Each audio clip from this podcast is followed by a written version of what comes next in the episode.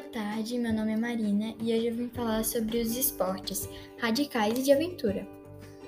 Esportes radicais. Conceito: práticas de atividades físicas onde há o risco de sérios experimentos.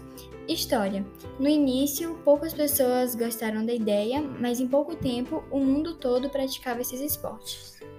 Surgimento: início da década de 90 e exemplos: kitesurf e bungee jumping. Esporte de aventura. Conceito: é como o radical, mas exige muito mais do psicológico. História: no início, poucas pessoas realizavam esse tipo de prática, mas com curto tempo o mundo todo já tinha adotado a ideia, assim como os esportes radicais. Surgimento: final da década de 1980, quase na década de 90. Exemplos: Canyong e mergulho.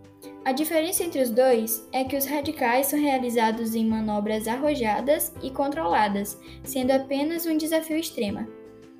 Os de aventura são realizados em ambientes naturais para explorar as condições do corpo humano e da natureza.